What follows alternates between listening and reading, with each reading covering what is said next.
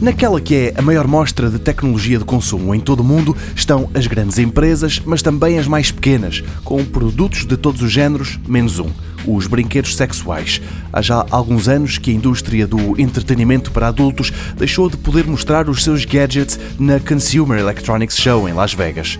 É por isso que este ano se ia fazendo história. Em todas as edições, quem quiser pode concorrer a uma série de prémios atribuídos pela organização. Uma empresa que fabrica vibradores concorreu e foi aceite. Trata-se do Oze Robotic Massager, o primeiro aparelho da empresa Lora Di Carlo, fundada por mulheres e onde elas estão em maioria.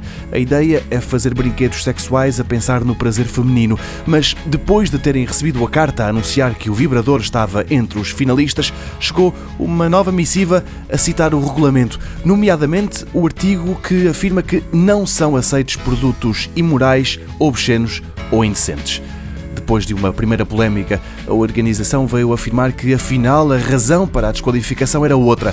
O vibrador não seria robotizado, ao contrário daquilo que as criadoras afirmam. Quanto às virtudes do equipamento propriamente dito, as jornalistas que estão a acompanhar a SES não tiveram ainda a oportunidade para o testar, mas a empresa que criou este massajador robótico, não revelando todos os segredos, lá vai dizendo que, apesar de ser parecido com um vibrador normal, este usa micro-robótica, ventilação, batimentos e bom design. Ainda não está à venda, isso só deve acontecer lá para depois do verão.